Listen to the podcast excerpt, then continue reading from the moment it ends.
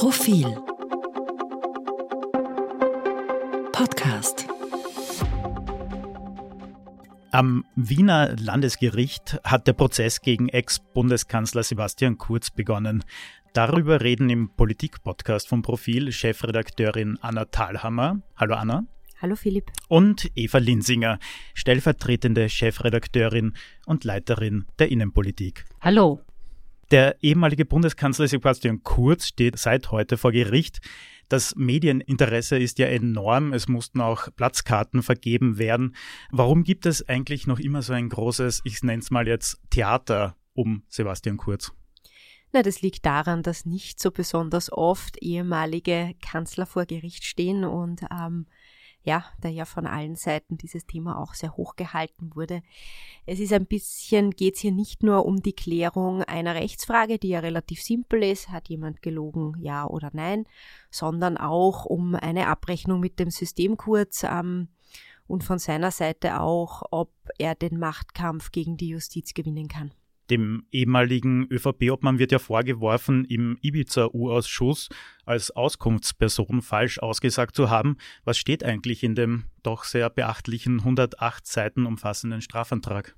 Es geht um den Vorwurf der falschen Zeugenaussage äh, vor einem Urausschuss, wo das unter Wahrheitspflicht äh, passiert.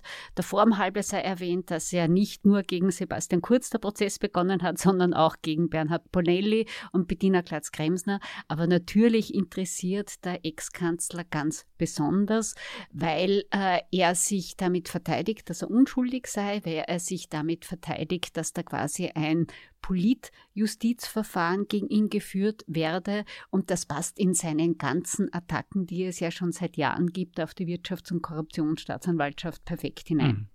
Kurz soll ja seine Rolle bei der ÖBAG-Besetzung heruntergespielt haben. Jets legen aber das Gegenteil nahe. Wie hat jetzt Kurz schon vor dem Prozess eigentlich auf diese Vorwürfe reagiert? Also ich war ja eine von den wenigen Journalisten, die bei äh, Kurz im U-Ausschuss Runde 350 anwesend war und habe diese angebliche Lüge gehört. Man muss sagen, es ist ganz schwierig, weil es eine semantische Wortglauberei ist. Er hat seine Rolle heruntergespielt, ob es eine eindeutige Lüge war muss man jetzt klären. Und das alleine wäre es ja noch nicht, sondern ganz wichtig ist die Frage, ob er dabei einen Vorsatz gehabt hat mhm. oder ob es ihm sozusagen passiert ist, dass er das heruntergespielt hat. Und da bin ich wirklich sehr gespannt, wie man jemandem diesen Vorsatz beweist. Sei es drum, Sebastian Kurz ähm, fühlt sich äußerst ungerecht behandelt und deswegen hält er die Stimmung gegen die WKSDA hoch. Seit Monaten werden Journalisten zu ähm, eilig einberufenen PowerPoint-Präsentationen in sein neues Büro eingeladen. Ähm, es wurde jetzt medienwirksam auch seitens der Verteidigung vorab noch einmal ein Punkt gemacht, äh, was man denn von dieser Anklage hält und ähm, ja, man sieht, er ist da sehr selbstbewusst. Das ist ähm, ein Angriff nach vorne und ich glaube, dementsprechend lustig wird es auch vor Gericht werden. Im Mittelpunkt stehen diese Chats äh, des ehemaligen ÖBAG-Chefs Thomas Schmidt. Wird sich der Prozess jetzt auch rund um Schmidt entscheiden?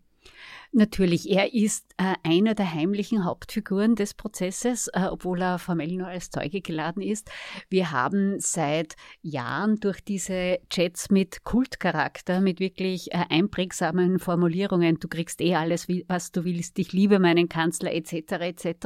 Einblick bekommen, äh, wie denn da innerhalb der türkisen ÖVP gesprochen worden ist. Thomas Schmidt will bekanntlich den Kronzeugenstatus.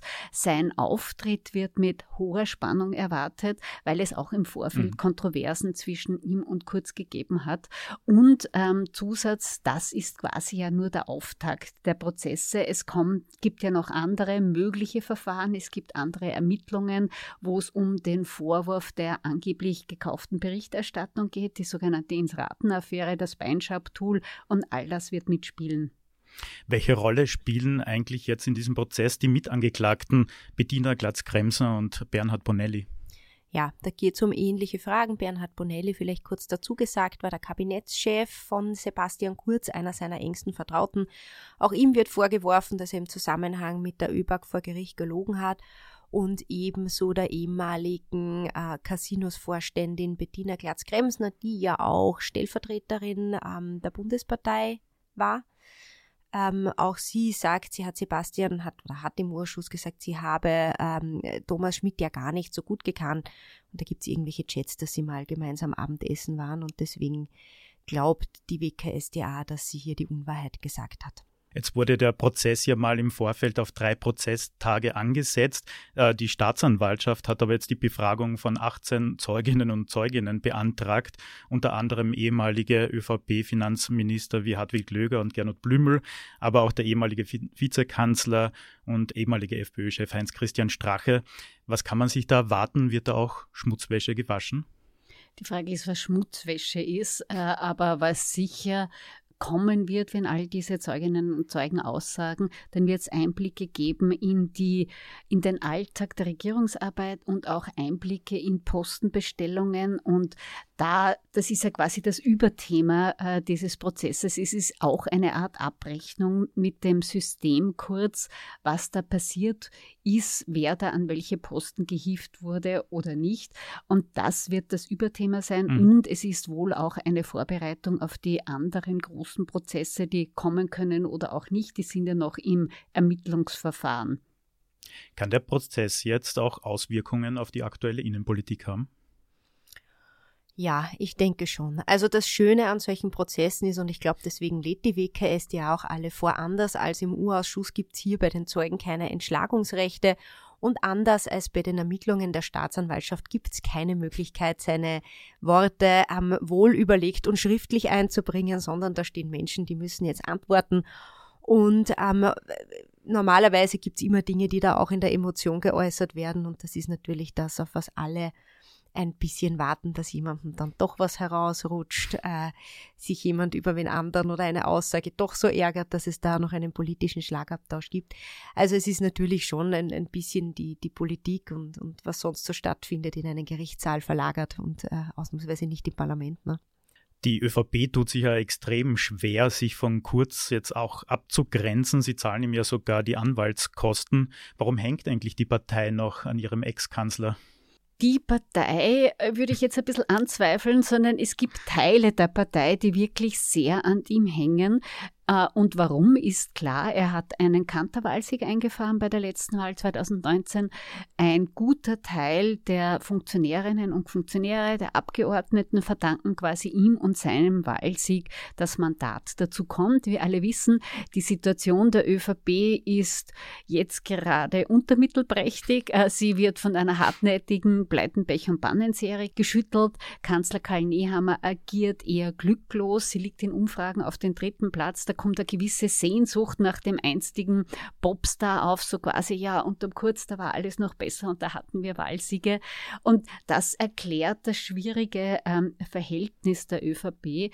Nicht zuletzt ähm, darf man nicht vergessen, auch gegen die ÖVP als Partei mhm. ermittelt ja die Wirtschafts- ja. und Korruptionsstaatsanwaltschaft. Und da ist die Involvierung damit ähm, auch klar.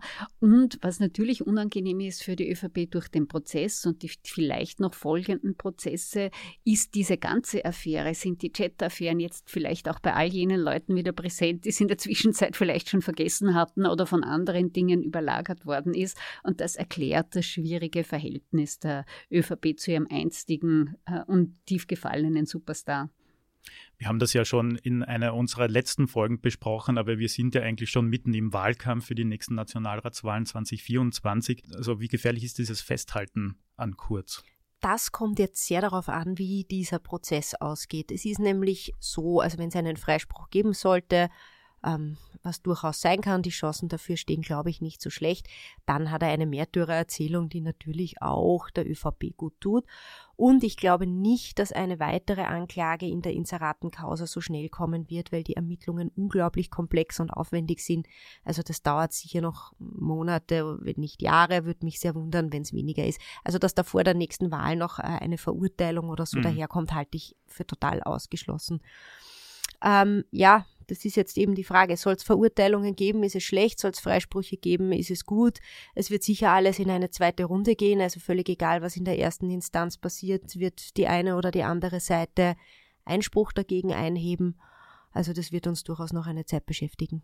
Eva, du hast es schon gesagt, viele in der ÖVP verdanken auch kurz ihre Karriere, die auch jetzt noch aktiv sind.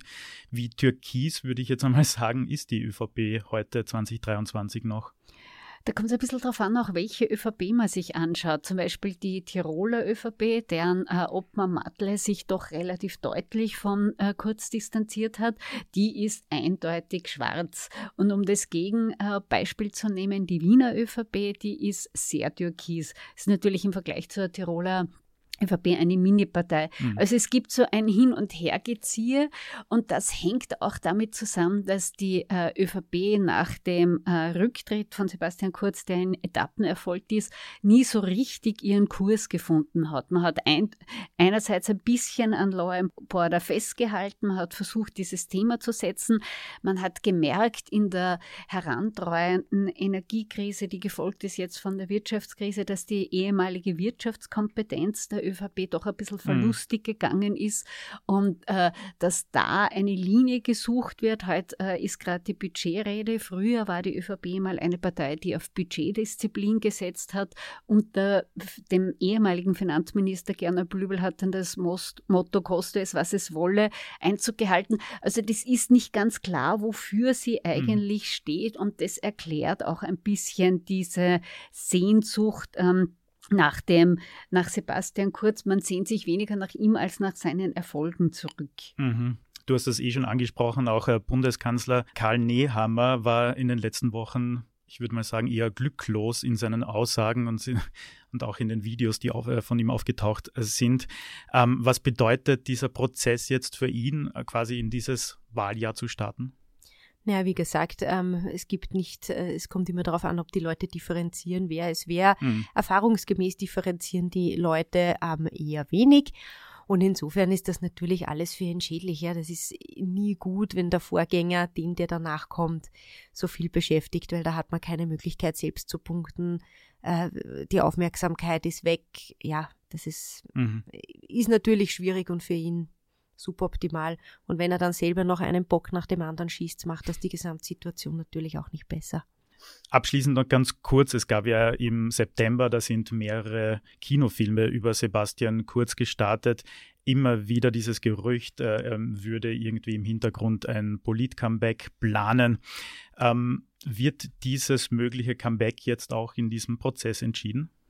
Auch Anna hat es ja zuerst gesagt, es hängt natürlich sehr davon ab, ob am Ende dieses Prozesses jetzt eine Verurteilung oder ein Freispruch steht.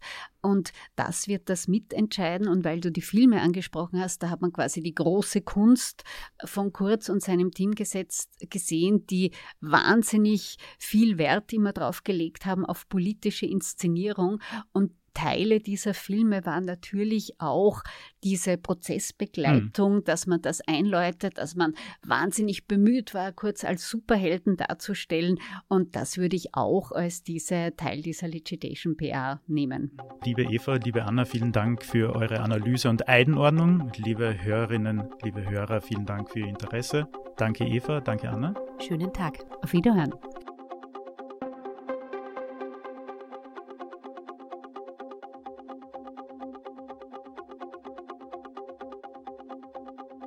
Zum Thema auf Profil.at.